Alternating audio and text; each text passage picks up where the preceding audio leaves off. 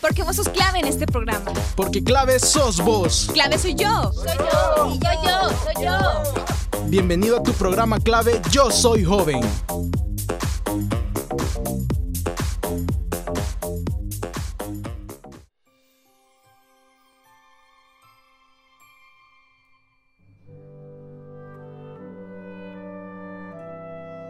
De entre todas las estrellas que brillan en el cielo, siempre había existido una más brillante y bella que las demás. Todos los planetas y estrellas del cielo la contemplaban con admiración y se preguntaban cuál sería la importante misión que debía cumplir. Y lo mismo hacía la estrella, consciente de su incomparable belleza.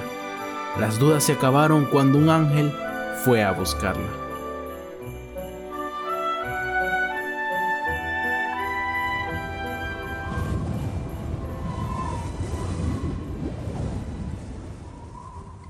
Ha llegado tu momento. El Señor te llama para encargarte una importantísima misión. Ella acudió tan rápido como pudo para enterarse que debía iluminar el lugar en el que ocurría el suceso más importante de la historia.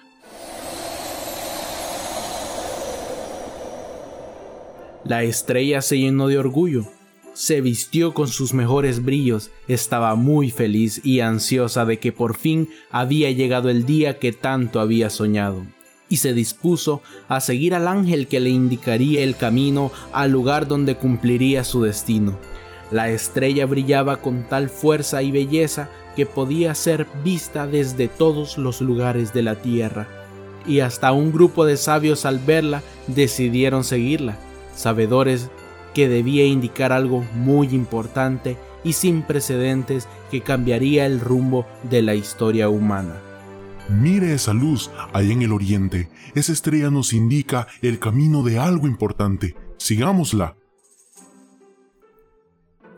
Durante días, la estrella siguió al ángel, quien le iba indicando el camino, ansiosa por descubrir cómo sería el lugar que iba a iluminar.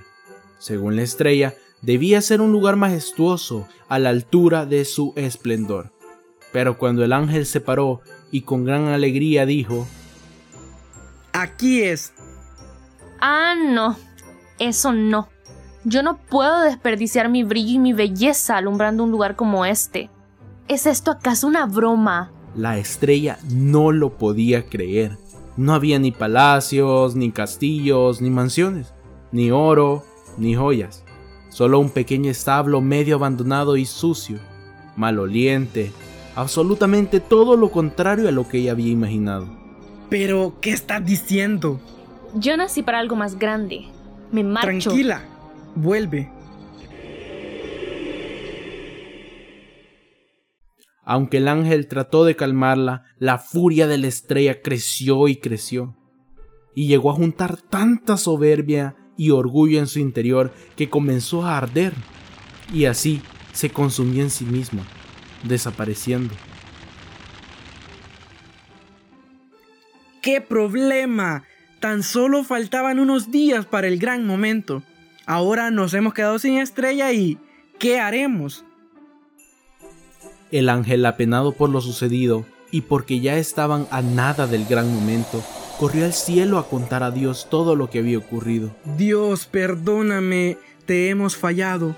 La estrella que dijiste que llamáramos se enfadó y se ha desvanecido por la indignación de no haber sido de su agrado la misión que le encomendaste. Busca y llama entonces a la más pequeña, a la más humilde y alegre de todas las estrellas que encontréis. Sorprendidos todos por el mandato, pero sin dudarlo, porque el Señor solía hacer estas cosas, el ángel voló por los cielos, recorrió el firmamento en busca de la más diminuta y alegre de las estrellas.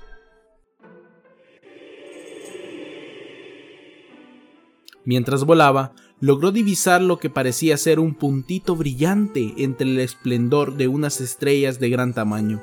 Era una estrella pequeñísima, tan pequeña como un granito de arena. Se sabía tan poca cosa, que no daba ninguna importancia a su brillo, y dedicaba todo el tiempo a reír y a charlar con sus amigas las estrellas más grandes. El ángel se acercó a la estrellita.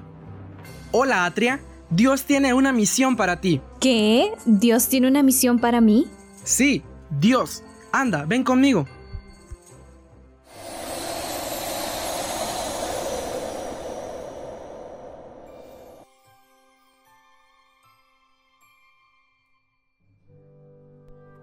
Era tan evidente su sorpresa y felicidad que sin dudarlo siguió al ángel, que la guiaría al Señor.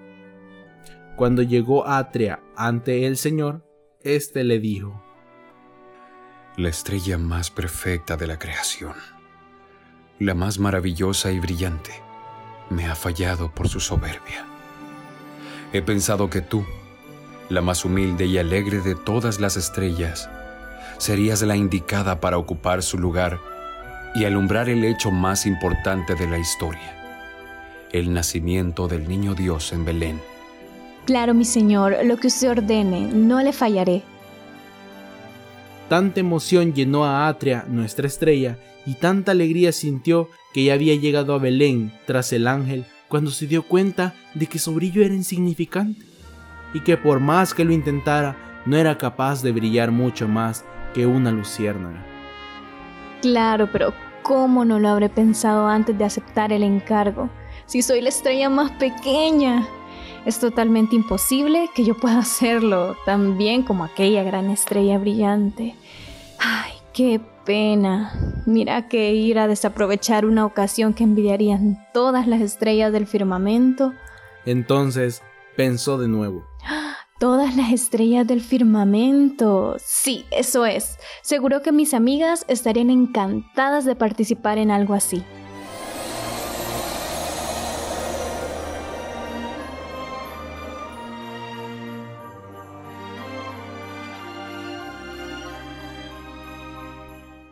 Y sin dudarlo, voló por los cielos con un mensaje para todas sus amigas.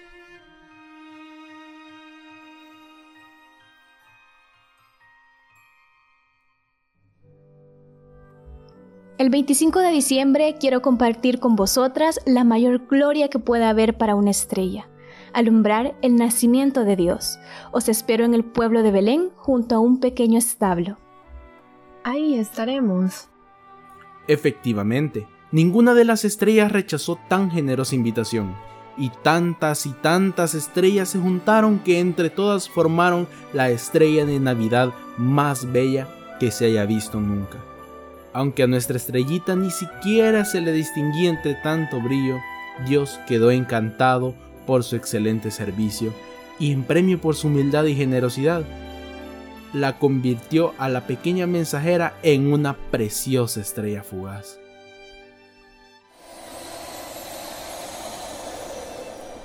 Desde ahora por tu excelente servicio, humildad y valentía, serás una estrella fugaz te concedo el don de ceder deseos cada vez que alguien vea tu bellísima estela brillar en el cielo.